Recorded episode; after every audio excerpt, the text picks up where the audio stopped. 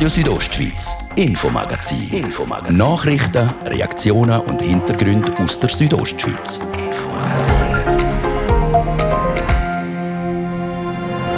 Seit Anfang Jahr wird in Graubünden die Corona-Impfung gespritzt.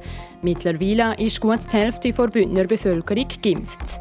Weil das für das Gesundheitsamt vom Kanton zu wenig ist, hat der Kanton im Rahmen des Pilotprojekts Walk-in-Möglichkeit ausprobiert. Während zwei Tagen haben sich die Leute zu Kur spontan und ohne Anmeldung gegen Covid-19 impfen lassen. Das ist sehr rege benutzt worden. Wir waren selber sehr überrascht. Wir hatten an zwei Tagen mehr als 400 Menschen. Wir haben mit dem Chef vom Churer Impfzentrum über das Walk-in-Angebot geredet und wollen wissen, ob man in Zukunft noch mehr einfach spazieren kann und sich den Peaks also holen kann. Schmerzen im Oberarm, Kopfweh, Müdigkeit und Schüttelfrost. Am einen oder anderen von euch kommen diese Symptome je nachdem bekannt vor. Sie können nach einer Corona-Impfung auftreten. Und je jünger der Mensch ist, äh, desto häufiger sind auch diese äh, leichten äh, Nebenwirkungen. Warum eigentlich vor allem Frauen und junge Leute Nebenwirkungen haben, auch das klären wir heute mit dem Arzt vom Churer Impfzentrum. Und im Sport schauen wir voraus auf ein grosses Debüt. Der Churer Sprinter William Reis startet morgen zum ersten Mal an Olympischen Spielen, das im 200-Meter-Sprint. Er hat dort an der Junioren-Europameisterschaft gezeigt, er ist parat, er hat sich richtig verhalten und das ist für uns als Verein, wo er bei uns groß geworden ist, ist das natürlich wahnsinnig schön. Wir haben beim Präsidenten des BTV Chur nachgefragt, was wir vom jungen Bündner erwarten können. Das ist das Infomagazin bei Radio Südostschweiz. Am Mikrofon ist Bettina Kadotsch. Schön, sind ihr mit dabei.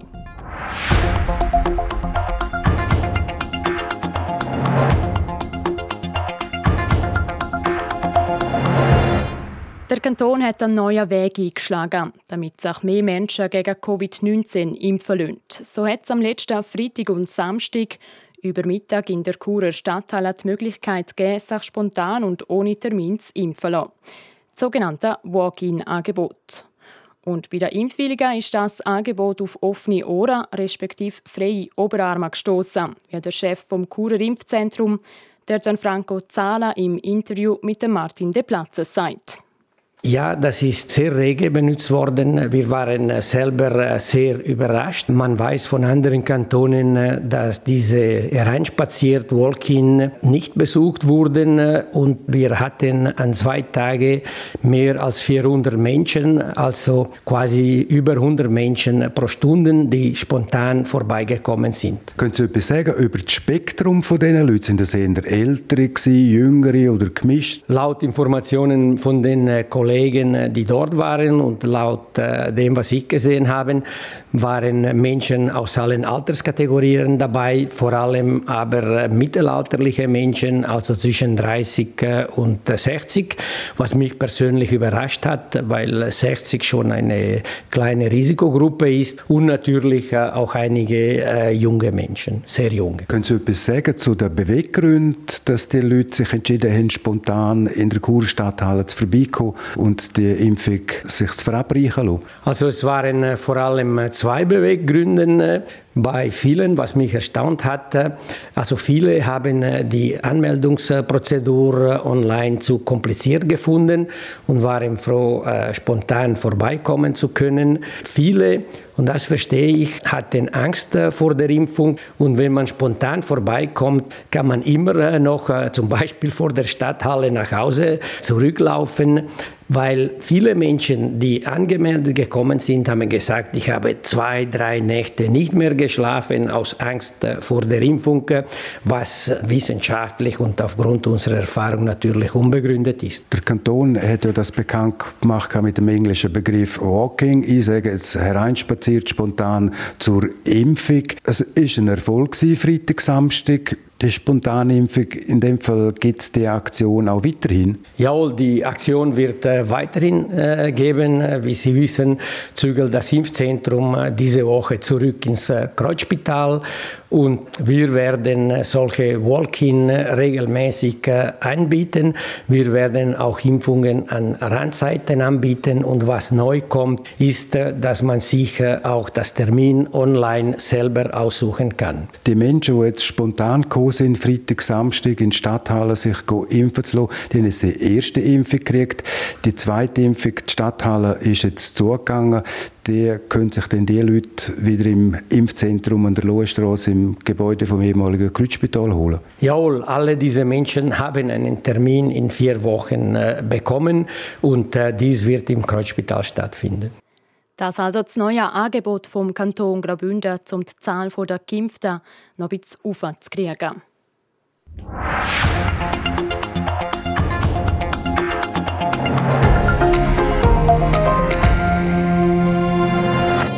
Wir bleiben gerade beim Thema. Im Kanton Graubünden sind bis jetzt knapp 200.000 Spritzen mit dem Corona-Impfstoff in Dobererm gespritzt worden.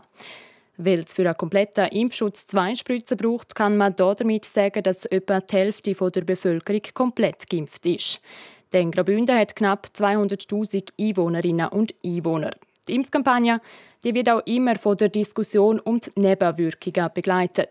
Ein kompetenter Gesprächspartner zu den Nebenwirkungen ist der Franco Zahler, der Chef vom Kurer Impfzentrum. Er ist seit dem Anfang der Bündner Impfkampagne mit dabei. Der Martin De Platzes hat mit ihm über die häufigsten Nebenwirkungen geredet. Leichte, harmlose Nebenwirkungen äh, sind häufig. Äh, starten wir vielleicht mit den häufigsten. Die häufigsten sind Oberarmschmerzen, das ist unangenehm, aber harmlos und bedarf praktisch in allen Fällen auch keiner äh, Schmerzbehandlung. Andere häufige Nebenwirkungen äh, sind natürlich leichtes Fieber, aber auch bei jungen Menschen äh, Schüttelfrost, Kopfschmerzen, Müdigkeit für maximal drei bis vier Tage. Sind die Nebenwirkungen auftreten nach der ersten Impfung oder nach der zweiten Impfung? Also man muss unterscheiden wegen schwerwiegenden Nebenwirkungen und äh, eben diese leichte, harmlose Nebenwirkungen, die treten meistens oder häufiger nach der zweiten Impfung auf, häufiger auch äh, bei Frauen als bei Männern auf. Und je jünger der Mensch ist, äh, desto häufiger sind auch diese leichten Nebenwirkungen. Bei den schwerwiegenden Nebenwirkungen, also die gefürchteste ist die sogenannte anaphylaktische Reaktion, also quasi ein Schock, welcher, welches sofort oder wenige Minuten nach der Impfung auftritt. Zum Glück haben wir solche im Impfzentrum Chur keine erlebt. Die Häufigkeit dort beträgt gemäß den Studien bei Pfizer BioNTech ein Mensch auf 100.000, bei Moderna ein Mensch ungefähr auf 400.000. Also wie Sie sehen, diese Neben schwere Nebenwirkung ist extrem selten und kann im Impfzentrum gut behandelt werden. Warum kriegen die jüngeren Leute mehr Nebenwirkungen? Das ist gut zu erklären oder junge Menschen haben ein äh, besseres, ein stärker reagierendes Immunsystem als ältere Menschen. Das Gleiche gilt auch für Frauen gegenüber Viren. Und bei älteren Menschen sind die Nebenwirkungen sehr, sehr gering gewesen. Ein Thema, das in der Gesellschaft auch viel diskutiert ist, das Impfen von schwangeren Frauen. Sind auch Frauen, die schwanger sind, bei Ihnen zum Impfen gekommen, Zahlen? Ja, es sind einige wenige äh, schwangere Frauen vorbeigekommen. Da müssen wir sagen, dass die Impfung erst im äh, zweiten und dritten Trimenon, also drei Monate nach Beginn der Schwangerschaft möglich ist und dass alle diese Frauen mit einem Zeugnis äh, von ihrer Frauenärztin äh, gekommen sind. Und bei den Frauen, die eben schwanger sind und sich impfen lassen, haben es keine Komplikationen gegeben? Also international gibt es sehr große Studien mit Zehntausenden von geimpften Frauen und bis jetzt sind keine Komplikationen aufgetreten. Dazu muss man aber zeigen, dass die Frauen im gewehrfähigen Alter, die ein Kind möchten, die sollten sich am besten vor der Schwangerschaft impfen lassen. Was Studien eindeutig gezeigt haben, ist, dass wenn eine ungeimpfte Frau während der Schwangerschaft Covid erkrankt, dass es dann äh, beim Kind äh, zu wahrscheinlich teils bleibenden Problemen kommen kann. werden. Wenn jetzt eine Frau, ein Mann Nebenwirkungen hat, soll die Person sich gerade melden beim Hausarzt und vorbeigehen? Wie gesagt, sind leichte, harmlose Nebenwirkungen äh, häufig, äh, mindestens bei der Hälfte der Geimpften. Und diese dauern äh, ungefähr drei Tage. Bei solchen Nebenwirkungen muss man nicht zum Arzt. Man darf bei Bedarf Fieber, Schmerzmittel nehmen. Empfohlen wird Paracetamol, das ist Dafalgan, Panadol oder äh, zum Beispiel Ibuprofen. Wenn die Nebenwirkungen lange dauern, also länger als drei, vier Tage, zu stark sind oder wenn ein Mensch unsicher ist, dann soll er seine Hausärztin, seinen Hausarzt aufsuchen. Das der Gianfranco Zahler, der Chef vom Impfzentrum in Chur, über die Nebenwirkungen.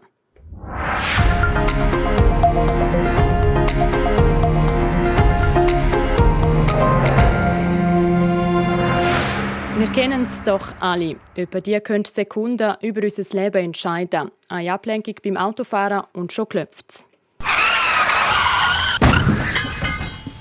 Aber wie reagieren im Ernstfall? Gelernt haben das die meisten sicher einmal im Nothelferkurs. Der ist in der Schweiz Pflicht, wenn man die Autoprüfung machen will.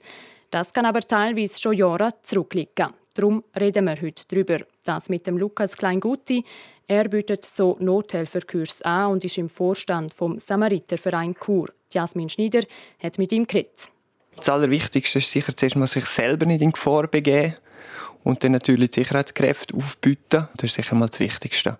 Und dann einfach so weit es einem selber möglich ist, erste Hilfe leisten, Patienten vielleicht bergen oder einfach erste Hilfemaßnahmen anwenden, bis nachher die professionellen Rettungskräfte eintreffen. Was wären jetzt das für erste Hilfemaßnahmen, die man anwenden müsste? Wir reden natürlich sehr gerne von Reanimation, wenn wir jetzt leblose Patienten haben, dass man dort sicher schnellstmöglich eine Reanimation einleiten also man fängt mit der Herzmassage an. Das beinhaltet 30 Kompressionen auf dem Brustkorb plus, wenn möglich, zwei Beatmungsstöße. Das wird dann immer wiederholt, bis eigentlich die Rettungskräfte am sagen, wir können aufhören und sie übernehmen. Also so eine Extremsituation kommt ja zum Glück nicht häufig vor, aber kann man Ihnen sagen, wie die Leute dann einmal reagieren? Es ist natürlich eben, es ist für alle ein Schock. Im Moment, wenn man in so eine Situation kommt, man ist nicht vorbereitet auf das. Von dem her probiere ich immer kühlen Kopf bewahren. Es ist natürlich einfacher gesagt als gemacht. Aber ich denke, hauptsächlich man macht etwas. Nichts machen ist immer das Schlechteste. Je länger eine Person ohne Puls ist, desto schlechter sind die Überlebenschancen. Jetzt eben, Sie haben gesagt, je nachdem steht man einfach mal unter Schock. Bringt es denn überhaupt etwas, so einen Kurs zu machen, wenn man vielleicht nachher nicht einmal in der Lage ist, zu helfen? Je mehr, dass man so Sachen natürlich übt, in einem geschützten Rahmen, desto besser wird man auch können reagieren. Man ist dann natürlich viel besser vorbereitet auf so etwas, was könnte sein. Man, wir schalten dann in einen Modus, wo wir einfach funktionieren und je mehr das natürlich von dem abgeleitet ist, desto besser kann man natürlich in so einer Situation auch funktionieren. Jetzt in der Regel macht man den Kurs ja wirklich vor dem Lernen Autofahren, damit man den Lernfahrausweis kriegt. In den meisten Fällen ist es ja dann doch schon ein paar Jahre her. Wenn man jetzt sagt, jemand, der vor 40 Jahren die Autoprüfung gemacht hat, ist da noch etwas von dem Kurs vorhanden? Das ist sicher individuell, aber ganz ehrlich, würde es sich schon empfehlen, dass man so etwas wieder mal wiederholt. Weil ich denke, eben nach 40 Jahren ist sicher nicht mehr sehr viel vorhanden. Wir würden es wünschen, wenn mehr Leute das würden wiederholen und sich vielleicht wieder mal so etwas schulen lassen. Es würde sicher helfen für den ganzen Verkehr, auch wo es doch relativ viele Unfälle gibt. Der Nothelferkurs der ist ja sechs Jahre lang gültig. Es ist nicht gesetzlich vorgegeben, um ihn wiederholen wenn man einen Kurs nur einmal offiziell machen muss, bringt das denn auch wirklich etwas? Also bleibt da wirklich langfristig etwas hängen? Ich denke schon. Logisch, mit der Zeit verflüchtigt aber das Wichtigste, was bleiben soll, ist auch, dass man das Vorgehen kennt, dass man die Notrufnummer auch kennt. Das ist doch etwas, was hängen bleibt. Es gibt ja immer wieder so spezielle Tage, wo das publiziert wird, die ganzen Notrufnummern, dass man wirklich in der Notsituation weiß, wo anfangen. Und nur nichts machen ist falsch. Sagt der Lukas Kleingutti über den Nothelferkurs und die erste Hilfe bei einem Ernstfall. Das ist der erste Teil vom Infomagazin. Nach den Nachrichten gehen wir den neuen Bergen zur SAC-Hütte Pizzeri. Außerdem machen wir einen sportlichen Ausblick und schauen auf Tokio.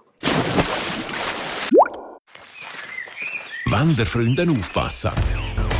TV Südostschweiz ist auch dieses Jahr an der Südostschweiz Wandertag mitgewandert und lässt alle Etappen Revue passieren. Schalten Sie ein und entdecken Sie die spektakulärsten Aussichten, prominente Mitwanderer und viele kulturelle Highlights aus den einzelnen Regionen. Das und noch vieles mehr heute Abend in der Infostunde Rondo. Ab 1 Minute vor 6 Uhr. Nur auf TV Südostschweiz.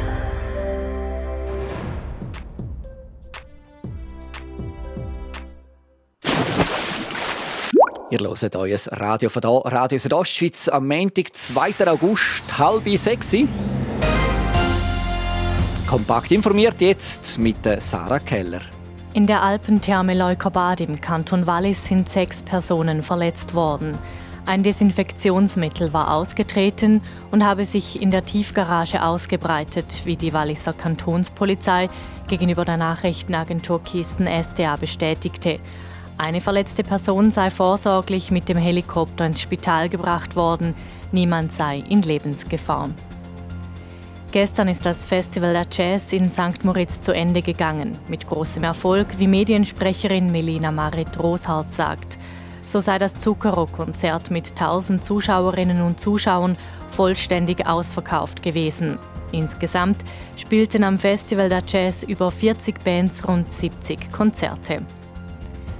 Ein 30-jähriger Mann hat sich bei einem Sturz oberhalb von Zermatt tödliche Verletzungen zugezogen. Er war heute Morgen bei Revisionsarbeiten auf einer Sesselbahn mehrere Meter tief gestürzt, wie die Walliser Kantonspolizei mitteilte. Nach der Flutkatastrophe in Deutschland wird die Justiz tätig. Die Staatsanwaltschaft Koblenz prüft ein Ermittlungsverfahren zum Unwetter in Rheinland-Pfalz. Es bestehe der Verdacht der fahrlässigen Tötung und der fahrlässigen Körperverletzung. Dies, weil möglicherweise nicht oder zu spät gewarnt oder evakuiert worden sei, schreibt die Staatsanwaltschaft. Wetter. Präsentiert von ihrem Wanderski- und Winterschuhspezialist Bläse Sport und Mode an der Voa Principala in Lenzerheide. Ja, trotz Wolkenfelder und Quellwolken ist es heute Abend recht freundlich, wobei es lokal durchaus auch mal ein bisschen regnet. Morgen starten wir zuerst noch recht freundlich in den Tag, dann tut es aber von Westen her immer mehr zu und es kommt hier und dort regnen. Am längsten trocken bleiben sollte es im Engadin, der Val Poschiavo und der Val Müsteier. Verkehr. Mit guten Nachrichten, wir haben keine Meldungen, freue weiterhin eine gute und unfallfreie Fahrt wünschen wir. Und damit wieder zurück in die Redaktion zur Bettina Gadotsch.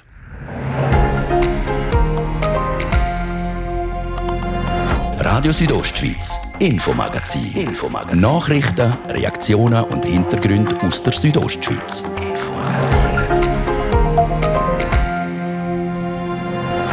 Sie gilt als der schönste Ausgangspunkt vor Greina-Ebene, die Terryhütte. Die Terryhütte in der Val Sumwitsch ist auch die grösste SAC-Hütte vom Kanton Graubünden.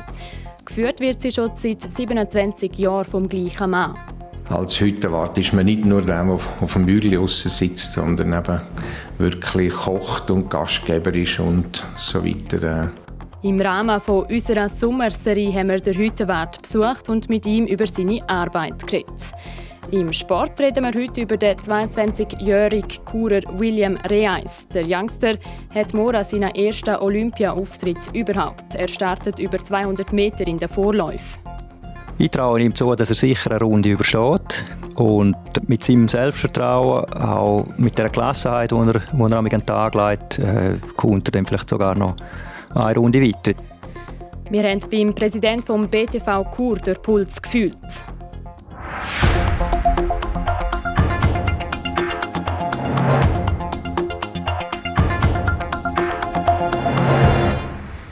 Ja, jetzt, jetzt gehen wir auf über 2000 Meter über Meer zur Terryhütte. SO Hüttenbesuch. Wir werfen den Blick hinter die Kulissen von der grössten und von der kleinsten SAC-Hütte im Kanton. Sie ist ein beliebtes Postkartensujet, die Terry-Hütte. Die Hütte ist eine von 30 im Kanton Graubünden, wo vom Schweizerischen Alpenclub kurz SAC geführt wird. Im Rahmen unserer Sommerserie berichten wir in dieser Woche über sie. Das, weil sie mit 110 Plätzen die grösste SAC-Hütte im Kanton Graubünden ist. Jasmin Schneider hat der Hüttenwart der Toni Trummer und seine Familie getroffen. Es ist ein langer Weg bis zur Terry-Hütte. Von Frin aus hat man gut dreieinhalb Stunden über den Pastis Route bis zur Greina-Ebene und dann sieht man sie. Die grösste SAC-Hütte vom Kanton Graubünden. Empfangen werde vom Hüttenwart Toni Trummer, seiner Frau Doris und ihren zwei Buben Nino und Noe. Der Toni Trummer gehört selber schon fast zum Inventar vor Hütte. Seit 27 Jahren ist er nämlich schon Hüttenwart vor Terry Hütte. Mein erster Beruf war Metzger. Und dann bin ich aber vom Metzger weggekommen, bin Bergführer und Skilehrer und dann bin ich natürlich schon viel in der Hütte und als zweites Standbein habe ich dann geschaut, dass ich irgendwann einmal noch Hütte könnte übernehmen und das ist dann die Terry-Hütte, die dritte Hütte die ich mich beworben habe und bei der Terry-Hütte hat es dann zum Glück geklappt. Der Terry Hütte ist er bis heute treu geblieben. Und auch nach all diesen Jahren werde es ihm nie langweilig. Auf der Hütte gibt es nämlich immer etwas zu tun. Als Hüttenwart ist man nicht nur der, der auf dem Bürli sitzt, sondern eben wirklich kocht und Gastgeber ist und so weiter. Auch mal abpackt, wenn die Wasserversorgung versagt oder so. Man hat nicht gerade den Handwerker vor Ort. Also mit anderen Worten gesagt, ist es gut, wenn man handwerklich begabt ist, wenn man Hüttenwart ist. Die Arbeit als Hüttenwart nimmt viel Zeit in Anspruch. Im Mai fängt der Toni Trummer an vorbereiten und ab Anfang Juni ist die Terry Hütte dann sein daheim. Wenn die Kinder Schulferien haben, kommen sie dann hoch und sind dann eigentlich die fünf Wochen da und da ist unser Familienleben dort oben. Und dann, wenn die Schule August wieder anfängt, geht die Familie runter und ich bin dann mit den Mitarbeiterinnen und Mitarbeitern hier oben. Und wenn es einschneit, komme ich dann wieder runter. Also wenn die Wandersaison vorbei ist, gehe ich runter. Im Winter geht er in seinem zweiten Job als Bergführer nach. Jedes Jahr verbringt der Toni Trummer rund 110 Tage auf der Terry-Hütte. Ein guter Sommertag mit bis zu 100 Gästen pro Tag. Wohnen tut er zusammen mit seiner Familie und den Mitarbeitenden in einer kleinen Wohnung auf der Hütte. Zu eng wird es am Toni Trummer aber trotzdem nicht. Ich bin dann eigentlich schon die ganze Saison unter den Leuten drin und das ist eine Kopfsache eigentlich, dass man zwischen ihnen einfach rausgeht und sich relativ schnell wieder erholen kann. Und in der Natur hier ist das möglich. Man kann wandern, kann schnell in Greine durch und wieder zurück. Dann lenkt es mir eigentlich, dass ich das kann. Und auch nach 27 Jahren als Hüttenwart vor Terryhütte gibt es in der Greine immer wieder neue Sachen zu entdecken. Das ist der erste Teil unserer Sommerserie über die kleinste und die grösste SAC-Hütte im Kanton Graubünden.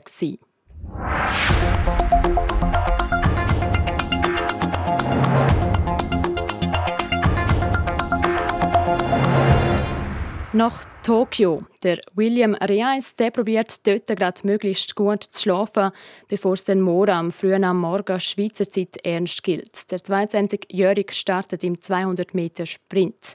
Im Vorfeld hat der Gian Andrea Accola mit dem Präsidenten vom BTV Chur, Peter Philipp, geredet. Das, weil der William Reis früher mal sein Schützling war. Es muss der BTV Chur außerordentlich stolz machen, ein Athlet aus der eigenen Reihe quasi am Start vom bedeutendsten Wettkampf der Welt können zu sehen. Ja, das ist äh, extrem schön. Ich habe mich auch wahnsinnig gefreut für den Willi, dass er das geschafft hat. Das ist ja sehr, sehr knapp gewesen, dass er überhaupt hätte können gehen. Aber er hat dort an der Junioren-Europameisterschaft gezeigt, er ist parat, er hat sich richtig verhalten. Und das ist für uns als Verein, wo er bei uns groß geworden ist, ist das natürlich wahnsinnig schön. Was traut Sie ihm zu? Ich traue ihm zu, dass er sicher eine Runde übersteht. Und mit seinem Selbstvertrauen, auch mit der Gelassenheit, die er, die er an den Tag legt, äh, kommt er dann vielleicht sogar noch eine Runde weiter. Ein Final nicht. Final ist noch zu früh. Also, aber er ist noch jung und er kann sich entwickeln und das, der, der Final dürfen wir dann in drei, drei Jahren abpeilen. Das sind William Reis seine ersten Olympischen Spiele. Ähm, Sie sind selber an Olympischen Spielen gelaufen. Was haben Sie ihm vielleicht als ehemaliger Olympioniker aus Ihrer Erfahrung mit können auf den Weg gehen auf Tokio?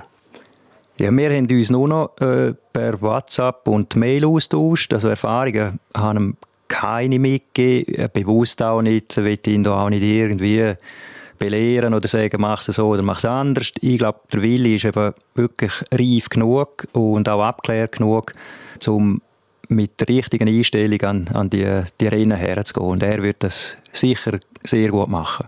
Was wissen Sie noch von Ihrem ersten Eindruck von der Olympischen Spiel? Ja, ich habe als Eindruck jetzt die Eröffnungsfeier immer wieder vor mir, weil dort war der Muhammad Ali, äh, eine Legende, Boxlegende, wo dort das, das Feuer empfacht hat und er ist dort schon angeschlagen gewesen, hat schon Parkinson gehabt und hat dann zittert noch, wo er, wo er das Feuer entzündet hat. Das ist ein Bild, wo, wo mir immer wird bleiben. Abgesehen von allen anderen grossen Eindrücken, die, ich dort auch noch mitnehmen konnte. Wird einem in so einem Moment bewusst, was für ein großer Augenblick das im Leben kann sein jetzt gerade? Ja, es wird einem immer wieder ein bisschen bewusst. Man wird natürlich auch immer wieder darauf angesprochen und dann merkt man, aha, ist doch etwas Spezielles, dass man an Olympischen Spielen dabei sein ähm, Eine letzte Frage noch, Herr Philipp. Wie wird der BTV Kur den Wettkampf von William Reis verfolgen? Äh, wir werden nicht irgendein Public Viewing machen, weil der, der Lauf ist am Morgen um 4 oder um 5 Uhr. Aber ich denke, da werden einige von uns werden aufstehen und, und den Lauf reinziehen und, und am Willi dort den Daumen drücken. Der Peter Philipp, der Präsident vom BTV Chur, über seinen ehemaligen Schützling, der William Reis. Der Olympiadebütant ist dann morgen am frühen Morgen ab dem 4 Schweizer Zeit im Einsatz in Tokio.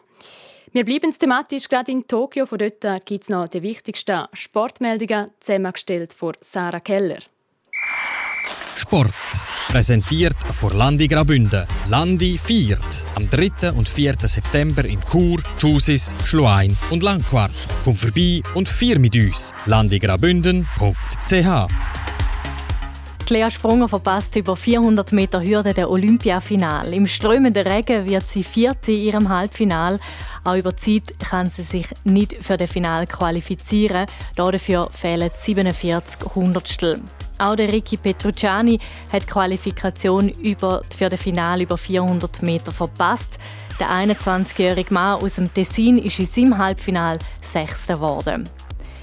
Angelika Moser und Andrina Hodl verpassen das Finale im Stabhochsprung. Besonders bitter vor allem für die amtierende Europameisterin Angelika Moser. Sie ist bei einer Höhe von 4,55 Meter gescheitert.